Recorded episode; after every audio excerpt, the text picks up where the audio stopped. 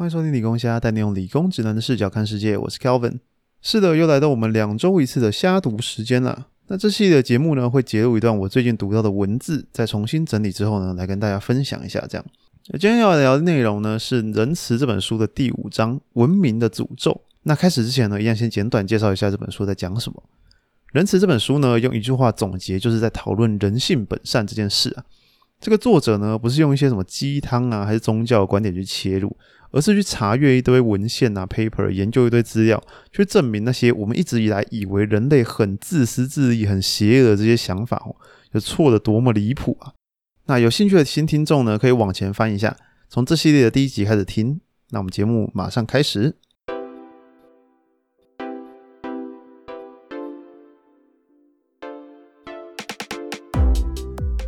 好，这个章节呢，来到这本书的第一部分的尾声啊。那第一部分主要都是正论，也就是说，他提出正面的证据去支持说人类天生是善良的。所以，我们读到这边呢，应该可以断定说人类在 default 设定上是善良，而且彼此信任的。好，那最后就有一个问题了：既然如此，为什么我们现在会觉得这个世界没那么美好呢？然后在开始回答这个问题之前，我们要先来补充一下这本书在前面章节提到的两个对立的想法。一个是以英国的汤马斯·霍布斯为首的悲观主义，相信人人内心都是恶毒的，因此需要文明的社会去把我们从这种本能中解救出来啊。而另一边呢，则是以法国哲学家尚雅克·卢梭为首，声称人人内心都是善良的。卢梭他反而认为文明呐才是毒害我们的凶手。怎么说呢？我们来举个例子哈，在那个殖民主义扩张的时期，有很多我们现在会称为野蛮人的原始文明。有那些呼呼嘿嘿啦，都因为所谓的文明呢，吃尽了苦头。像是太平洋上有一个叫做伊法利克的小小环礁，我们伟大的美军爸爸呢，在二战之后来到岛上，播放了好几部好莱坞电影，为的呢是促进与这些岛民的情感呐。谁知道这件事情成了他们的噩梦？那些透过荧幕播送出来的压力吓坏他们了，他们这辈子没有见过如此骇人听闻的画面。甚至有些岛民看完打击太大，病了好几天。而多年后，又有人类学家再次踏上这座岛，当地人却一再的问他说：“哎，真的吗？美国那边真的有人会杀掉别人吗？而且实际上，人类的原始政治可能跟我们现在普遍认知的有很大的不同。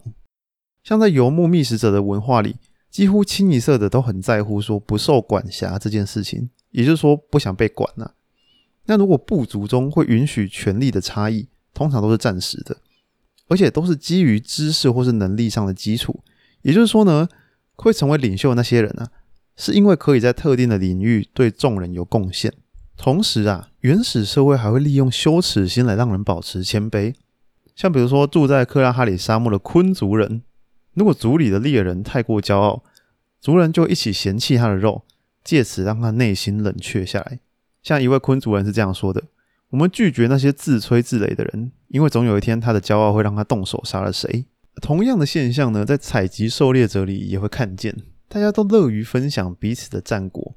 这个东西呢，让当年欧洲探险家们感到非常惊奇，包括哥伦布都想说：“哎，怎么会有人一见面就想着分享东西给我们？”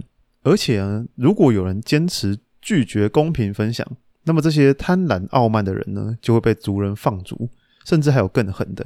比如说刚刚提到的昆族人里面啊，就有出现过一位无法管教的人。那事情发生的时候呢，他已经杀过两个人了。于是呢，全村对着他射毒箭。那把他射成蜂窝之后呢，他就死掉了嘛。那在他死后，村里的人每个人都拿矛刺他，象征性的一人一刀，分担他的死亡。而人类学家认为，这样的行为在史前时代就会发生了。这也是我们人类自我驯化的一种方式。像上一集提到的幼犬人。哦，就是我们把友善的人留下，把吉拜狼淘汰掉。而且还有一点让我非常的惊讶，就是我们祖先的男女定义位可能甚至比现在都还要平等。科学家认为，在男女权利共享的社会中啊，我们的社交网络可以更加的发达，也就是说，我们可以共享更多的情报，更安全。而且原始的社会呢，他们也会共同分担养育子女的责任，就不会有现在那种哦，爸爸都不照顾小孩耍废的那种状况。而且一个群体里面不会区分这是谁家的小孩，谁生的谁生的，大家会互相照顾，甚至替不同的婴儿哺乳。而且那个时候也没有什么一夫一妻的观念，多个伴侣的好处是吼，它可以让大家都有可能是爸爸，这种想法听起来匪夷所思，对不对？可是，在那个时代，却可以提供社会安全一个保障。像书中就有提到，当一个十七世纪的传教士跟印奴族的成员警告婚姻不贞的危险时，他回答说：“是你们不懂啊，你们法国人只爱自己的孩子，我们全部呢都爱着我们部落的每一个孩子。”好，那么回头来面对那个最大的问题：如果我们的祖先住在那么自由的世界，那如今为什么我们选择离开？为什么我们无法拉下那些领袖呢？有一个比较方便的解释是说，啊，现在社会太过庞大了，你看什么跨国企业啊，那种公司嘛，社会政府，我们都需要一个领导者来统领大家。毕竟没有一个指挥官，我们要如何盖出一座金字塔或者一座城市呢？然而，事实上。历史提供了大量的案例，证明我们不需要领袖也能办到这件事情。像是一九九五年的考古学家挖出了土耳其南部的神殿建筑群，那里每根雕刻华丽的柱子重量都超过二十吨，而且根据定年的结果，这个巨大的结构远比农业社会更古老，是游牧觅食者的祖先打造出来的。好，那到底为什么？为什么让我们踏上文明的诅咒之路，却又无法自拔？先让我们把时间拉回一万五千年前，在冰河期结束之后，气候温暖了起来。于是我们在地理课上学过的那个尼罗河啊，跟底格里斯河之间的土地变成了一大片的肥沃平原。自此，我们的祖先不需要再四处奔波搏命了。这个时候，在原地躺平是再合理不过的行为了。人们盖起了茅舍和神殿，也迎来了人口的成长。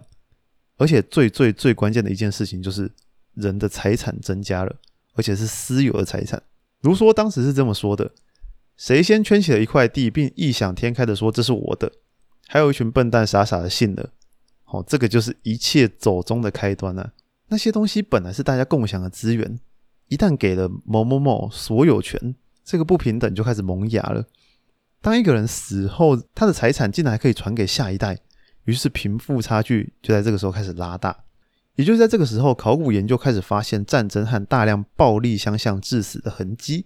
学者们认为这个现象有两个成因：第一个是私有的财物，大家就可以去争夺；第二个是定居之后，人们开始区分你我。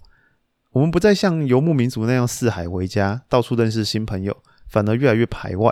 而到这个时候啊，我们再次和陌生人团结一致，但这一次的目的是为了打仗。然后在战争之中会诞生的某些魅力人物成为领袖。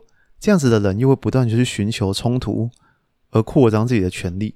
其实按照刚刚说的，我们的天性应该会把这样子的人拉下台。可是如果一位将领他已经号召够多的白痴追随他，那一切就太迟了，也就逐渐形成了我们如今习惯的社会。自此，自由、平等、博爱的日子就结束了。从考古研究也证明，采集狩猎者的日子可能过得比你我都还要轻松啊！他们每周平均工作二十到三十个小时。哎，这样算起来，哇，一天就工作四小时就好了。好，那其他时间在干嘛呢？就耍废跟到处 K 炮。开始农耕之后啊，人类每天累得跟狗一样，还要担心各种天灾啊，作物会长不大。而到了这个时候，男性就得留在家中照顾农作跟牲口，于是拿不起锄头女性就被当成商品一样交易到男方的家里。这时候，除了生下儿子之外，没有其他价值了。更惨的是什么？我们定居之后，少了多样的体能活动。饮食也趋向单一化，同时我们更靠近自己的排泄物，我们也圈养牛羊，然后喝起他们的奶，把整座城市变成传染病的大温床。什么麻疹啊、天花啊、梅毒、疟疾、霍乱，都是农耕时代后的产物。而性病也在这个时候开始萌芽，原因可能很难想象，有点尴尬，竟然是因为寂寞农人上了自己养的牲畜。而这件事情也加重了男性对于女性贞操的执着。原因就是因为害怕性病，所以那些王公贵族拼了命想要确保他的后宫是纯洁的，也因此才会有那么多把婚前性行为视为一种罪孽的说法。然后这一系列的天灾人祸啊，让人类生存在一个极度危险的又不稳定的边缘，也影响了我们去创造各种宗教。那个时候的人就相信，干怎么可能日子这么难？一定是我们犯了什么错，激怒了神灵。于是就开始各种。甚至是牺牲成千上万人的残酷祭祀。然而，其实我们的祖先早就知道可以种东西来吃哦，只不过那对他们来说太没意义了。因为相较之下，采集狩猎实在轻松太多了，完全没有理由要那么辛苦去种一些难以长大的作物。好，那如果是这样，为什么我们会开始农耕的文明呢？最合逻辑的解释就是两个字：大众计。那些泛滥的平原看似是上天的恩赐，实际上却是让人类掉入了肥沃的陷阱里。在这样的环境下，种植作物实在太轻松了。于是，我们祖先本来不种的，也想说：“哎，好，不然来试试看好了。”然后就开始定居了。而随着定居和粮食的增加，人口也就快速成长。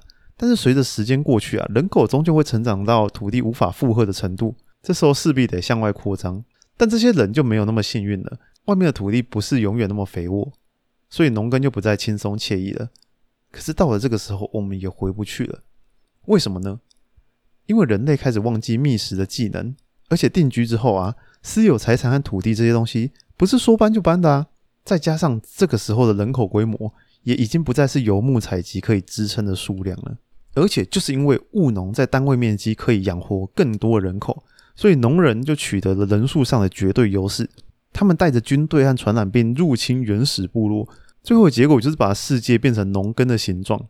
而随着这些杀戮跟并吞啊，灾难的最终形态就出现了，那就是国家的诞生。最初诞生的国家都是一系列的压迫和奴隶的连锁。那些我们现在会称之为文明里程碑的发明，说来讽刺啊，其实最早都是要用来奴隶人和压榨人的，像什么钱啦、文字啦、法律啦，哪一个不是因为奴隶制度产生的？就连我们崇拜的古代雅典，西方民主的摇篮，在当时竟然有三分之二的人口是奴隶，而且像那些伟大的哲学家，比如说柏拉图、亚里士多德，他们都觉得没有奴隶就没有文明。所以，我们现在之所以认为文明好棒棒，原始人就是野蛮暴力，全都只是因为历史是赢家写下的，里面充满了统治者的政治宣传，好让后世瞻仰。好，那说到这里，大家应该会认同，文明的出现并没有让人类变得更好。可是啊，可是啊，哎，文明真的那么一无是处吗？确实，文明也带来了不少好东西，但是这些改变都是到非常近代才发生的。至少呢，在法国大革命以前，几乎所有的国家都是靠强迫劳动去推动的。而西元一千八百年以前，还有四分之三的人口活在君主的统治下，而且超过百分之八十的人过着赤贫的生活。如果呢，我们去把文明浓缩成二十四小时，那人类就是到了最后十五分钟才觉醒，才想说哦，那我们来试试看公民社会好了。不过到了现代啊，我们废除了奴隶制度，消灭了大多数的传染病，什么贫穷人口啊、犯罪数字也都是逐年下降的。而且最重要的是，我们几乎不会再因为暴力而牺牲生命了。多数地区的暴力致死人口都占不到总人口的百分之一。那么在这个全球依然面临诸多问题的现代，文明到底能不能为我们开创更好的未来？这个问题，作者认为目前还言之过早。后续的章节会有更多的讨论。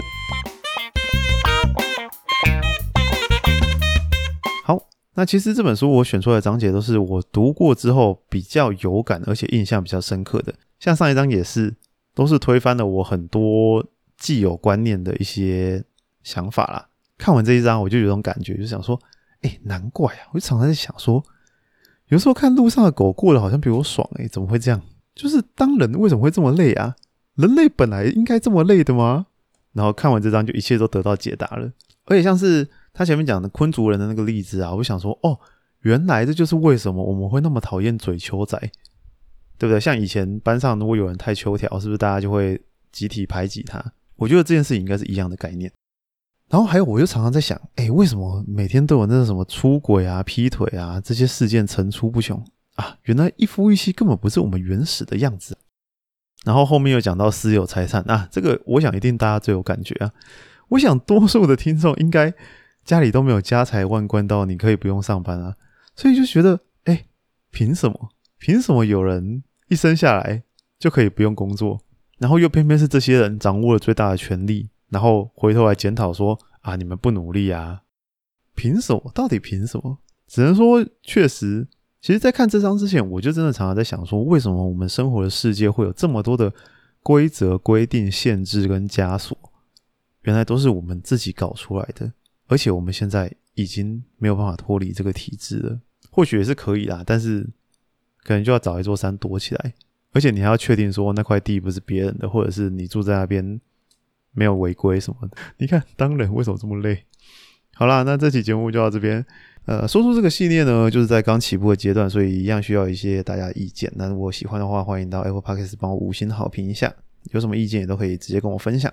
好，而且我错估了这个写稿的时间啊，所以 我昨天弄到半夜也只写了一半，想说啊，算了算了算了，所以我就晚一天上传这样。好，那谢谢大家，拜拜。